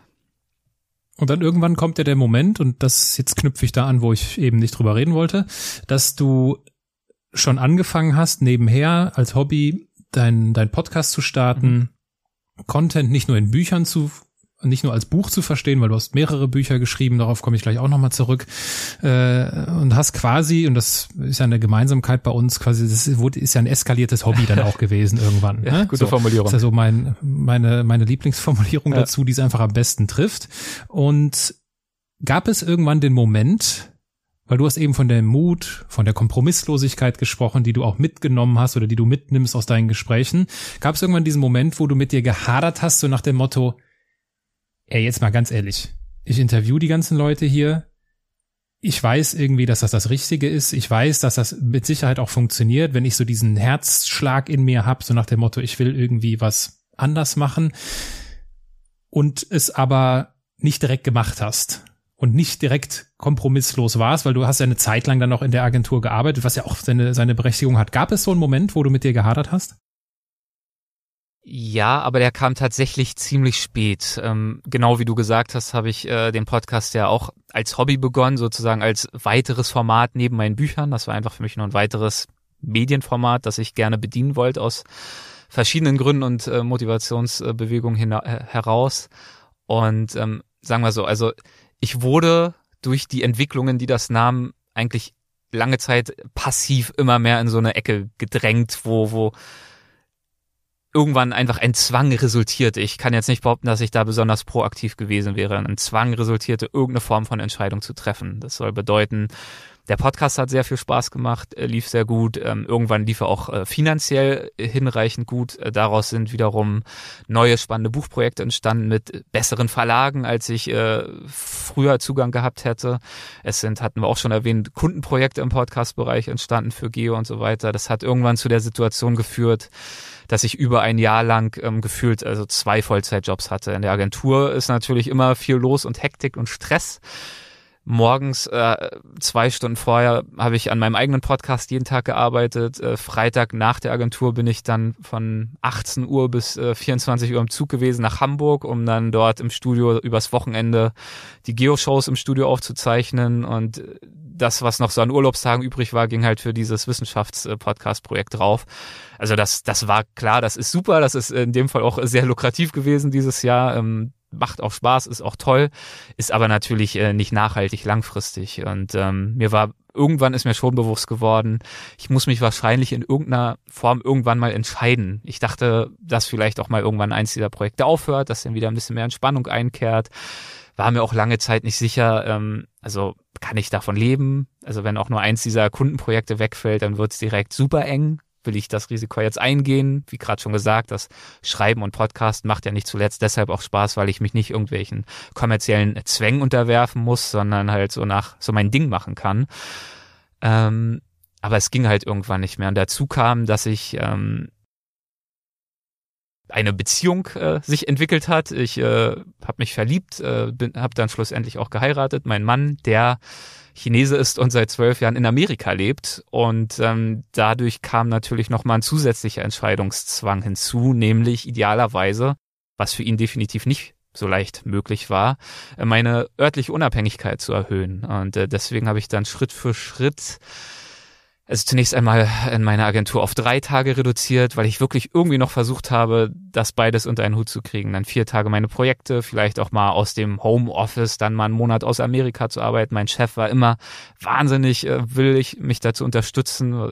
Deswegen fiel es mir auch emotional super schwer, ihn dann sozusagen gefühlt im Stich zu lassen, ihn sozusagen zu entlohnen für seine Unterstützung, seine Flexibilität er hat immer meine Projekte auch begeistert verfolgt, hat gesagt, mach dein Ding, ich will, dass du happy bist. Natürlich hat er das auch in der Hoffnung getan, dass ich dann auch da bleibe und dementsprechend ähm, war auch das für mich emotional keine leichte Entscheidung.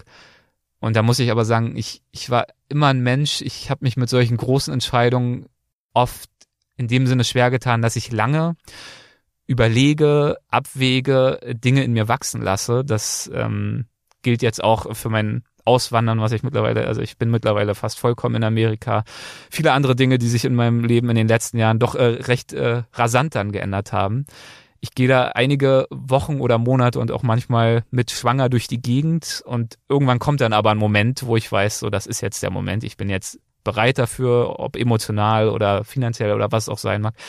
Und dann äh, schaue ich auch nie wieder zurück. Und so war es in diesem Fall auch. Und da waren mir meine, meine Gespräche definitiv eine, eine Unterstützung, die mir ermöglicht haben, diese Entscheidung auch zu, äh, zu treffen. In dem Fall eben zu kündigen. Wie schon gesagt, eingangs, ich bin traditionell eher in einem Elternhaus groß geworden, wo das Sicherheitsdenken dann doch eher etwas stärker ausgeprägt war. Wir haben da ja auch oft drüber gesprochen, du und ich. Du hast mich da ja auch äh, oft versucht äh, zu motivieren, ähm, und gleichzeitig muss ich aber auch sagen, also ne, was ich mir auch aus meinen Gesprächen mitnehme, die die großen Abenteurer und Reisenden, mit denen ich so spreche, das sind jetzt auch alles keine Chaoten. Die planen auch, die schaffen sich auch Know-how an, die schaffen sich Equipment an, die schaffen sich Wissen an über ihre Routen. Ähm, die wissen, dass sie sich ins Unbekannte begeben und versuchen durch eine sehr sehr gründliche Vorbereitung und Vorarbeit das Risiko zu minimieren. Also deswegen ist für mich Mut auch immer einhergehend, auch im Leben ähm, damit trotzdem nicht unbedingt äh, leichtfertig zu agieren. Und ähm, ich äh, bin da sicherlich am eher sicherheitsorientierten Ende der Fahnenstange, deswegen hat es etwas länger gedauert. Aber ja, schlussendlich habe ich die Entscheidung getroffen und der, um jetzt endlich deine Frage zu beantworten, ich glaube, dieser Punkt, wo ich wusste, jetzt ist es mal wirklich soweit, ist, als es dann darum ging, ähm, wie organisiere ich nicht nur meine Zeit und meine Energie und meine Kraft, sondern auch mein Privatleben. Mhm. Also mein Beziehung. Das heißt, man kann ja also äh, aus der Leidenschaft äh, einen Beruf zu machen, das klingt ja abgedroschen, ist aber in deinem Fall einfach genau richtig. Ne? Absolut, absolut, ja, ja, so ist es. Ja. Jetzt gibt's ja viele Menschen, die sagen, ja, ich will mich irgendwann mal selbstständig machen, ja, und äh, ich weiß auch, dass du und das äh, versuche ich ja auch nicht zu tun, falls das manchmal so rüberkommt, dann tut mir das total leid, dass du auf so ein Podest zu stellen, ne, die Selbstständigkeit, mhm. weil ich bin felsenfest davon überzeugt, dass es viele Menschen gibt, die sich auf gar keinen Fall selbstständig machen sollten. Ähm, was würdest du denn jemandem, jemandem empfehlen, wenn uns jetzt gerade jemand zuhört, der oder die genau in so einer Schwebe oder in so einer Schwangerschaftsphase, ich glaube, du hast eben gesagt, du bist dann viele Monate damit schwanger, die Person ist gerade in so einer Schwangerschaftsphase mit so, ja, so ein paar Vorbereitungen wurden getroffen, aber so der Absprung wurde noch nicht gewagt. Was würdest du, welche Empfehlung hast, liegt dir auf dem Herzen? Welche Empfehlung kannst du weitergeben in dieser Phase? Das hängt tatsächlich davon ab, wie weit diese Phase schon fortgeschritten ist. Also in der Tat wäre auf jeden Fall meine Empfehlung, wenn es so eine Leidenschaft gibt und wenn es einen Reiz ausübt, äh, der Gedanke davon vielleicht auch irgendwann zu leben und das voll beruflich zu machen, tatsächlich damit anzufangen. Also nebenher das zu tun, auch wenn es anstrengend ist, ähm, das neben dem Job zu machen und eben nicht, also klar, es gibt auch wunderbare Entrepreneure, die, die, die schreiben Businessplan, die haben eine Idee, die suchen sich irgendwelche, ähm, eine Finanzierung und wenn alles steht, verraten sie es im Chef, kündigen und äh, stürzen sich in dieses neue Projekt rein namens Startup. Das ist natürlich auch wunderbar, aber wenn wir jetzt davon ausgehen, ähm, was wie ich es gemacht habe und wie es, glaube ich, für viele auch realistischer und erreichbarer ist, äh, eben nicht dieser eine große Schritt, ist es für mich immer hilfreich gewesen, äh, viele kleine Schritte zu gehen und mich vorzutasten und erstmal Arbeit reinzustecken ich werde oft gefragt, ja, wie hast du das denn geschafft, dass du jetzt irgendwie diese tollen Verlage kennst und ich will auch ein Buch bei Malik rausbringen oder bei National Geographic. Kannst du mir mal einen Kontakt geben oder ich will auch einen Podcast starten und ich habe jetzt schon drei Folgen gemacht, aber irgendwie hört keiner zu. Ähm, was soll ich denn jetzt machen? Und ich würde ja auch gerne davon leben. Das, das Problem, also meine eigene Erfahrung ist, dass es halt selten Abkürzungen gibt. Also man, klar, man kann Glück provozieren, indem man bestimmte Entscheidungen trifft, das schon. Aber alles, was ich so gemacht habe und mein bescheidener, wenn man ihn als Erfolg bezeichnen möchte, Erfolg, zumindest der Erfolg, dass ich eben jetzt das machen kann, was ich machen möchte, diese Freiheit, die ist durch viel, viel Arbeit entstanden. Durch, also mein Podcast ist organisch gewachsen. Ich hatte nie irgendwie einen viralen Moment. Der ist einfach über die Jahre hinweg kontinuierlich eine Folge pro Woche, Word of Mouth ist der gewachsen und bekannt geworden über, wie gesagt, viele Jahre hinweg. Meine Beziehung zu Verlagen, ich bin leider nicht äh, äh, Genie genug, dass ich mit einem genialen Bestseller-Durchbruchbuch irgendwie auf mich aufmerksam gemacht habe. Nein, ich habe bei sehr kleinen Verlagen angefangen, mit Nischenthemen, die mich interessiert haben, bin dann mit diesen Nischenthemen zu etwas größeren Verlagen gekommen und dann durch Weltwach jetzt äh, hinreichend bekannt und vernetzt, um eben auch bei wirklich den für meine Themenbereiche Top-Verlagen irgendwie landen zu können. Auch das hat viele Jahre gedauert, viele Bücher gedauert, viele Stunden gedauert. Wenn man diese Arbeit nicht bereit ist zu entrichten, gibt es natürlich zwei Möglichkeiten darauf zu reagieren. Zum einen äh, vielleicht die Erkenntnis zu haben, dann ist die Leidenschaft vielleicht nicht so groß. Ich war immer bereit, meine Themen auch auszuüben, wenn ich dafür kein Geld bekomme. Nur dadurch war ich in der Lage, diese anderenfalls wäre es eine Durststrecke gewesen, diese Zeit zu überstehen und äh, zu diesem Wachstum überhaupt zu kommen, einfach weiterzumachen. Ich weiß, dass du oft sagst, eine Idee ist nichts wert, die Tat ist das, was zählt. Genauso sehe ich es auch. Die Tat und die Tat ist eben oftmals nicht die eine Tat, sondern das Weitermachen und nicht zu früh aufgeben. Das ist natürlich eine weitere Herausforderung, zu erkennen, wann man vielleicht doch auf dem Holzpfad ist. Das ist äh, immer natürlich eine große Balance. Und die, die andere Erkenntnis ist, ja gut, wenn du die Geduld wirklich nicht hast und aber trotzdem von Leidenschaft getrieben bist, ja, dann, dann überlege dir, dann mach eine Kalkulation und schau, dass du dir ein bisschen Rücklagen bildest und äh, überleg dir, was, was wäre die schlimmstmögliche Situation, auf die du zurückfällst. Kannst du es dir erlauben, diesen Sprung zu wagen? Kannst du dir erlauben, auch mal einen Misserfolg einzukassieren? oder einen scheinbaren Misserfolg. Oft äh, ist das Scheitern ja auch so eine Momentaufnahme und im Rückblick betrachtet äh, erkennt man ganz andere Muster, die man in dem Moment gar nicht äh, gesehen hat, weil einen dieses vermeintliche Scheitern wieder ganz woanders hingeführt hat. Kannst du es dir erlauben, einfach mal zu sagen, komm, ich gehe jetzt dieses Risiko ein. Im schlimmsten Fall verliere ich meine Ersparnisse, weiß aber vielleicht, dass ich dort oder dort wieder einsteigen könnte und mich wieder aufrappeln werde. Ist natürlich nicht schön, ist anstrengend, aber sicherlich das Experiment im Zweifel auch wert, weil wenige von uns werden das bereuen, was wir nicht getan haben. Auch so eine abgedroschene Formulierung, wenn wir irgendwann alt und krank da niederliegen, sondern am Ende werden wir für alles das, was wir getan haben und was Mut abgefordert hat, egal ob es gut oder schlecht ausgegangen ist, solange es jetzt niemanden in Gefahr bringt, werden wir dankbar sein, glaube ich. Dankbar an uns selbst und für, für, für unseren eigenen Mut sozusagen herauszufinden, was hätte sein können. Ja, ich bin dir dankbar, dass du das so schön auf den Punkt bringst, weil äh, ich, ich, ich glaube, das war in dem Gespräch mit, äh, mit Ilya Greschkowitz, wo ich in seinem Podcast zu Gast war. Auch die Folge habe ich ja hier veröffentlicht. Als, als Seitenwechsel quasi. Und dann genau da, darauf habe ich auch hingewiesen. Also diese, diese Bereitschaft, dieses Engagement und der Fleiß, äh, einfach die Arbeit zu also diesen Input zu liefern. Und ich meine, jetzt habe ich das natürlich bei dir ein bisschen mehr mitbekommen, aber du hast es auch schon ausreichend geschildert. Äh, Freitagabend stundenlang nach Hamburg fahren, das Wochenende durcharbeiten und dann weiterarbeiten im eigentlichen Job. Und das über viele Monate und das ist ja auch nur ein kleines Beispiel, ein kleiner Ausschnitt. Und das ist halt etwas, was am Ende immer die Spreu vom Weizen trennt. Und das ist auch, glaube ich, das, was man immer übersieht bei Leuten, selbst wenn man so das Gefühl hat, ah, die sind so plötzlich erfolgreich geworden. Da gibt's ja auch immer so schöne Memes zu, so schöne Grafiken. Da bei jedem steckt da eine lange Leiter so, und äh, selbst bei solchen. Selbst jemand, der irgendwie jetzt doch irgendwie den plötzlichen Bestseller schreibt oder den, ja. den großen kommerziellen Hit irgendwie im Musikbereich äh, landet, oftmals hat ein ganzes Leben zu diesem Punkt geführt. Hat diese Person ja. angefangen zu singen, als sie zehn war und hat sich mit Musik umgeben, hat vielleicht ja. nie einen Song veröffentlicht. Das kann schon sein, dass es dann irgendwie äh, so ein plötzlicher scheinbar Durchbruch war. Aber es äh, gibt einen Lebensweg und äh, der dahinter steckt. Und deswegen, ganz genau wie du es sagst, dieses plötzliche beschenkt werden, überrascht werden vom eigenen Erfolg, ist halt nicht unmöglich, aber selten und nichts, worauf ich mich persönlich verlassen würde. Ja, und äh, du lebst das ja auch. Ich meine, du hast du hast jetzt so hervorgehoben, dass ich schon so wahnsinnig viele Folgen habe. Du bist auch jetzt schon irgendwie bei 150 oder? Ich glaube, ja, du, du, holst du wirst, doch äh, stetig äh, auf, habe ich das Gefühl. Du, nee, jetzt durch den Zwei-Wochen-Rhythmus falle ich ah, natürlich gut. wieder zurück. äh, nee, ich glaube, du wirst 176. Okay, äh, Wahnsinn. Ja, Respekt. Oder du wirst 177. Ich glaube, du wirst 177. 177 ist das ja. hier, glaube ich, gerade, äh, nach der aktuellen Planung. Ähm, äh, 177, ich habe gesehen, 17 sind es. 17 Bücher hast du geschrieben mittlerweile? Äh, es klingt jetzt äh, etwas eitel, aber ich weiß es nicht. Aber so grob, ja. Dann kommt das ich, wahrscheinlich ich hätte, hin. Ich hätte also jetzt so gesagt 14, 15, aber ich, ja, ähm, es gibt. Also ich habe, äh, vielleicht habe ich mich auch verzählt, wenn man da so durchscrollt bei Amazon 17, äh, 17 Stück. Mhm. Ähm, gut, äh, genau, 17 Stück. Ähm, allein das ist ja schon, also äh, das ist Wahnsinn. Ich glaube, der äh, die die einzige Person, die ich zumindest hier im Podcast hatte, die mehr hatte, war Martin Werle. Der hat glaube ich gleich 40 zu, zu bieten. Ja gut, der haut ordentlich raus. Ja.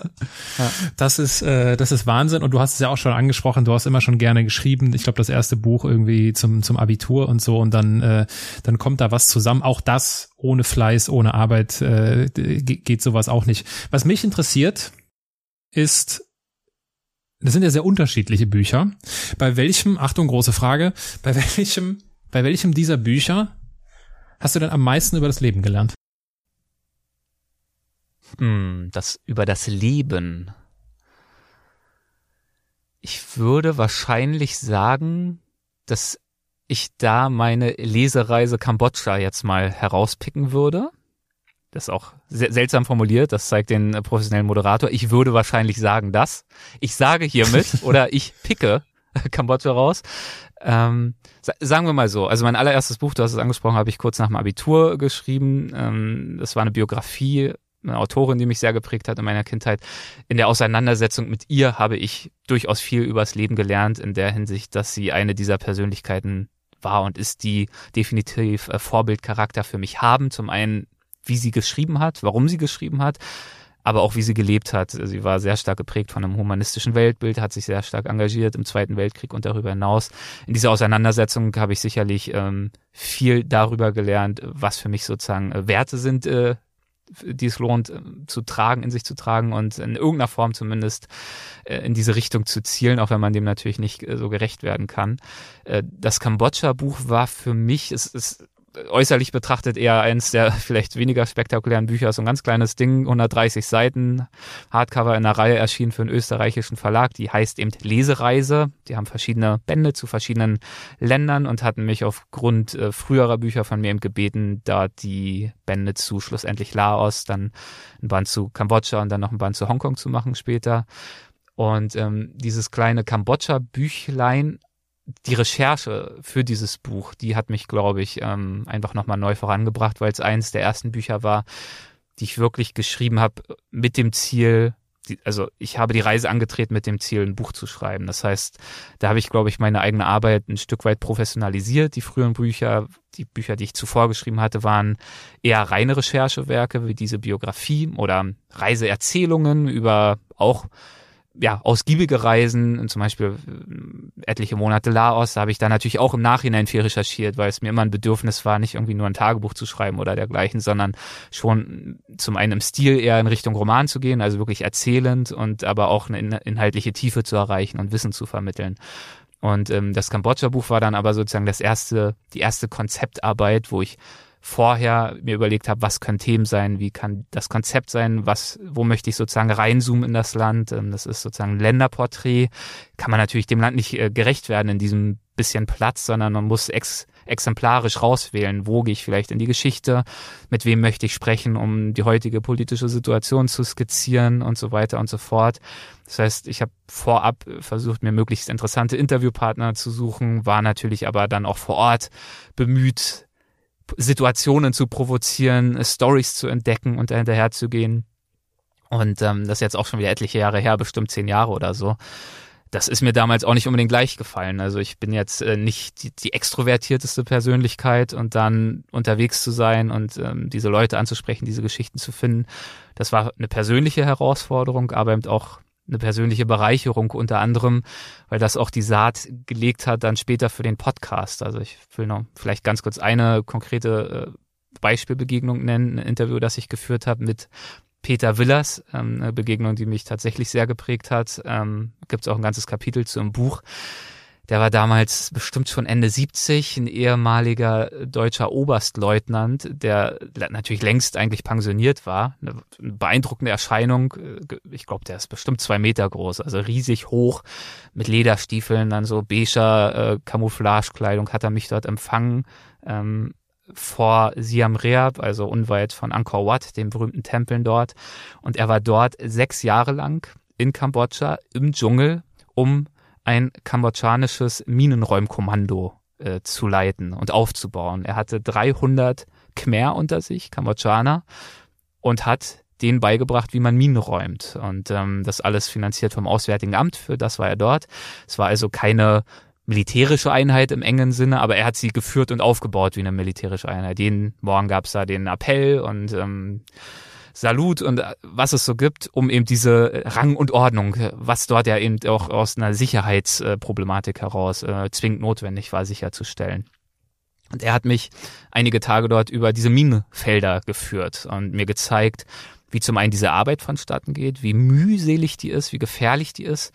Er hat mir ein Verständnis gegeben für die Geschichte dieses Landes. 30 Jahre Bürgerkrieg, angefangen von den Roten Khmer in den 70ern. Ein riesiges äh, Desaster. Ähm, ein Viertel bis ein Drittel der Bevölkerung wurde umgebracht, bestialisch ermordet damals von dieser in Anführungszeichen Regierung. Dann äh, ging es los mit äh, mit den Vietnamesen hin und her. Es ging also die Minen waren damals sozusagen die Panzer des armen Mannes. Die haben halt äh, entlang der sich verschiedenen Grenzen und Frontlinien immer wieder Minengürtel gelegt und somit war am Ende das ganze Land eigentlich komplett durchvermint. Was ähm, zum einen natürlich ein riesiges Problem darstellt, einfach für, also für die Landbevölkerung. Zum einen Sicherheitshinsicht, es gab immer wieder Unfälle, man sieht überall Minenopfer im ganzen Land. Zum anderen aber natürlich auch, was dieses ganze Thema Entwicklung und Armutsbekämpfung anbetrifft. Wenn ich in irgendeinem Dorf bin und dann gibt es so ein paar Bereiche, wo dann mit Mühe und Not mal entmint wurde und die Familie kann dann irgendwie ein Feld anlegen und sich mit Mühe und Not versorgen. Wenn dann der Peter Willers kommt mit seinem Minenräumverband, gab es oft Situationen, wo dann irgendeine alte Frau gekommen ist und gesagt hat, hier kannst du vielleicht da auch noch hier den Wald, der in den letzten 30 Jahren gewachsen ist, entminen und da mal frei machen und bitte, das wäre so nett. Und dann, ja, dann bringt er seine schwere Maschinerie da an und macht da wochenlang Minenräume, äh, äh, räumt die Minen dort weg und ermöglicht so der Landbevölkerung plötzlich statt ein Feld zwei Felder zu haben und plötzlich ein bisschen Überschuss zu produzieren, ein bisschen mehr Reis, ein bisschen was, was sie vielleicht auf dem Markt verkaufen können, wo sie dann sich vielleicht mal wieder irgendwas von kaufen können, was sie nicht selbst produzieren können. Ob es nun irgendwie ein Topf ist oder was es auch sein mag, eine Taschenlampe für die Nacht und somit auch die Armut äh, zurückzudrängen. Er hat mir da diese bewegende Geschichte erzählt, wie ihm eine Frau aus tiefer Dankbarkeit dafür, dass er mit seinem Minenräumkommando das Leben dieses Dorfes für immer verändert hat, drei Maiskolben geschenkt hat und gesagt, das ist, das ist für unser neues Leben. Und ähm, diese Arbeit in diesen Bedingungen, im Dschungel, im, im Monsun, im, in diesen klimatischen Bedingungen, Ameisen, Schlangen, alles, ähm, das war für mich der Wahnsinn. Und das hat er vorher schon jahrzehntelang im Tschad gemacht, in Djibouti unter großen Gefahren. Ähm, inklusive äh, in Afrika damals gab es auch Unfälle zu beklagen. In Kambodscha zum Glück ist nie was passiert, weil er wirklich unfassbar akkurat und vorsichtig gearbeitet hat. Das war ein Gespräch, das habe ich für mein Buch geführt. Ähm, das war auch ein Gespräch, in dem ich dann irgendwann, das hat noch Jahre gedauert, aber so das Gefühl hatte, der hat mich so beeindruckt. Eigentlich schade, dass die einzige Art und Weise, wie ich diese Person sozusagen zugänglich mache, diese gefilterte schriftliche Fassung ist, wo ich ihn dann natürlich zitiere, versuche zu beschreiben, als Autor natürlich auch Mehrwert liefer, weil ich auch historischen Kontext ähm, einfügen kann und so weiter, aber wo ich am Ende seine Stimme sein muss. Und das war eine der Beweggründe, wo ich dachte, solche Gespräche, solche Geschichten, solche Menschen selbst auf eine Bühne stellen zu können und ihnen sozusagen, also ich, ich wollte einfach gern die Bühne und das Scheinwerferlicht bereitstellen, um anderen Menschen möglich zu machen, diese Geschichten auch zu hören. Das war einer der Beweggründe, dann auch Weltwach zu starten, wo ich ihn dann auch für, ich glaube sogar Folge drei oder vier relativ zum Anfang dann auch nochmal getroffen und eingeladen habe. Sorry, ausführliche Antwort. Ja, alles gut. Das, das äh, zeigt ja einfach nur umso mehr, wie, wie, wie intensiv, um auf Intensität zurückzukommen, wie intensiv du deine, deine Projekte durchführst. Und ich finde, es zeigt auch ein weiteres Mal, dass du, äh, dass dieses äh, dämliche Ankreuzen von irgendwelchen Fragen äh, zur, zur Schulzeit, mhm. ähm, Stichwort Geburtshelfer, da, da bist du ja Geburtshelfer für und von Geschichten, ähm, ohne da jetzt äh, zu sehr irgendeine Schnittmenge zu finden, aber ich finde, das passt total, weil das ist halt, es passt auch zu deiner Persönlichkeit, so diese, diese Bereitschaft, andere Menschen auf die Bühne zu stellen. Du hast es gerade selbst angesprochen, den Scheinwerfer auf andere zu leuchten. Das ist ja quasi der geborene Geburtshelfer. Ich krieg jetzt ein bisschen Angst, weil ich weiß, dass du für die Titel deiner Folgen immer nach Alliteration suchst und ich äh, hoffe, es geht jetzt nicht in die Richtung vom Geburtshelfer zum Geschichtenerzähler oder irgendwie sowas. Nee, nee, ich glaube Geburtshelfer, ich, das äh, werde ich dir wahrscheinlich, ähm, das werde ich dir ersparen. Nein, nein, nein, nur Scherz. Geburtshelfer. Mhm. Ja, aber zum Geschichtenerzähler, gar nicht so schlecht. Nein, ähm, was ist denn, äh, Erik, mit mit Blick auch, äh, wenn ich mich natürlich jetzt äh, schon wieder nicht daran halte, mich hier auf eine Stunde zu zu konzentrieren, aber es ist mir am Ende des Tages dann aber auch egal, wenn es einfach länger dauert. Ähm, was steht denn, wir haben jetzt Juni 2021, was steht denn im zweiten Halbjahr äh, noch so für, was stehen denn noch so für Abenteuer an in deinem Leben? Ja, ähm, also momentan muss ich sagen, ist mein Leben gefühlt in sich schon ein Abenteuer, weil ich einfach in einer großen Phase des Umbruchs bin. Du weißt es, ich bin jetzt seit einem Jahr in den USA, ähm, auch Corona-bedingt, äh, wo natürlich aufgrund des Reisebands das äh, Hin- und Herfliegen jetzt auch nochmal zusätzlich erschwert ist.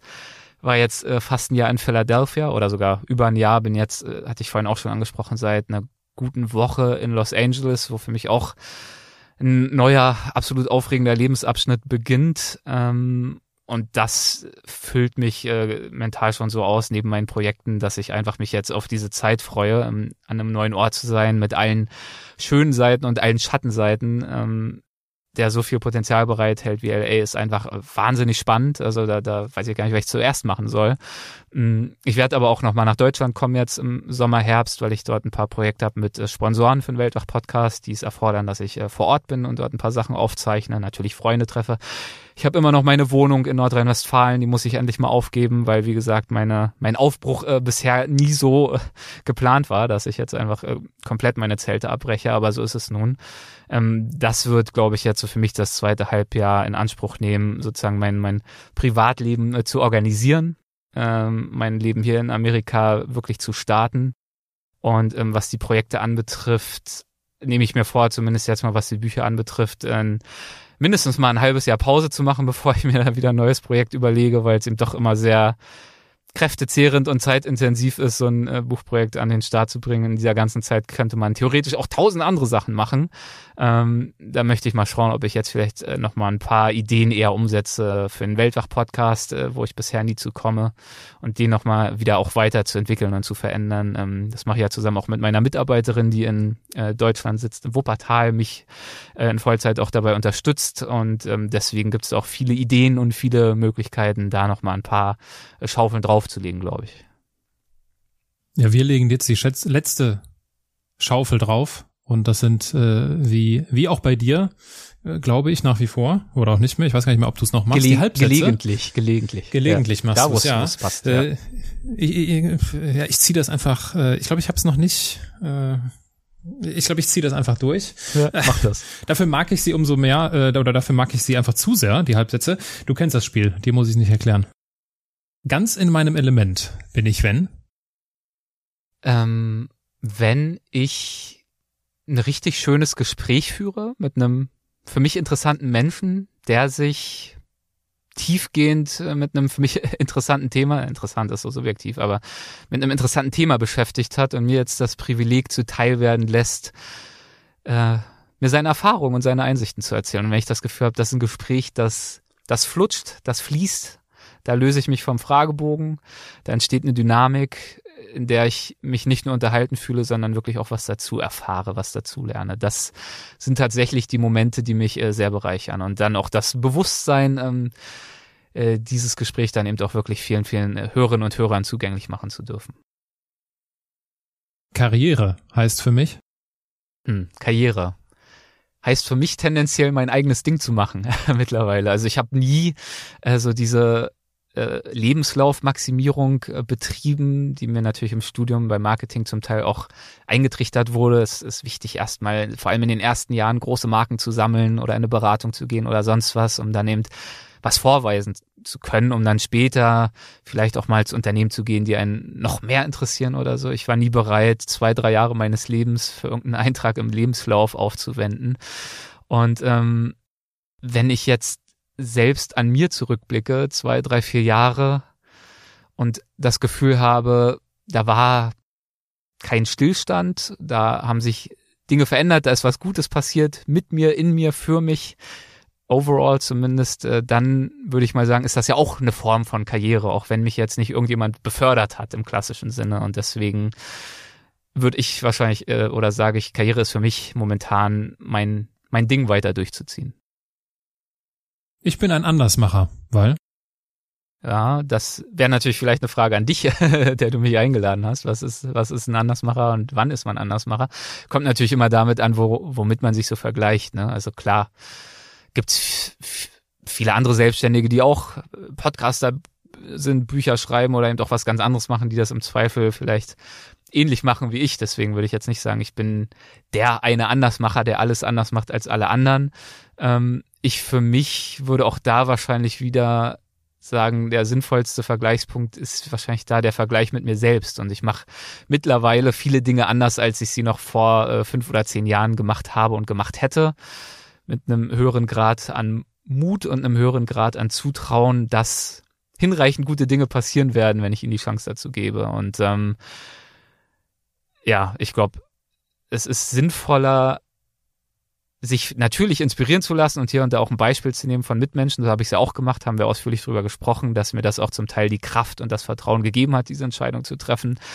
Aber wenn man dann ein Urteil trifft, ist es, finde ich, oft ein Fehler und kann einen ja auch demotivieren, zu sehr nach links und rechts zu schauen. Dann sieht man im Zweifel ja auch ständig Menschen, die Dinge besser können und erfolgreicher sind, äh, besser Bücher schreiben können, erfolgreichere Podcaster sind. Da finde ich natürlich viele Menschen und ähm, Deswegen, wenn ich äh, schaue, was habe ich anders gemacht und wie ziehe ich daraus auch für die Zukunft Kraft, dann versuche ich einfach an mir selbst zurückblick zu blicken und zu schauen, was, was gefällt mir gut, in welche Richtung es geht und was habe ich anders gemacht und was sollte ich vielleicht auch in die Zukunft geblickt wiederum anders machen. Wenn ich beginne an mir zu zweifeln, dann? Hm. Dann gilt es, die Herausforderung zu meistern, sich davon nicht lähmen zu lassen. Also ich glaube, Zweifel haben wir alle gelegentlich. Es gibt natürlich auch, es gibt sehr, sehr viel positives Feedback. Es gibt natürlich hier und da auch mal Kritik. Und ähm, von außen, von Hörerinnen, von Lesern, von Mitmenschen, von aus mir selbst heraus, wenn ich äh, unzufrieden bin mit, mit irgendeiner Performance, irgendeinem Gespräch, das ich geführt habe oder so.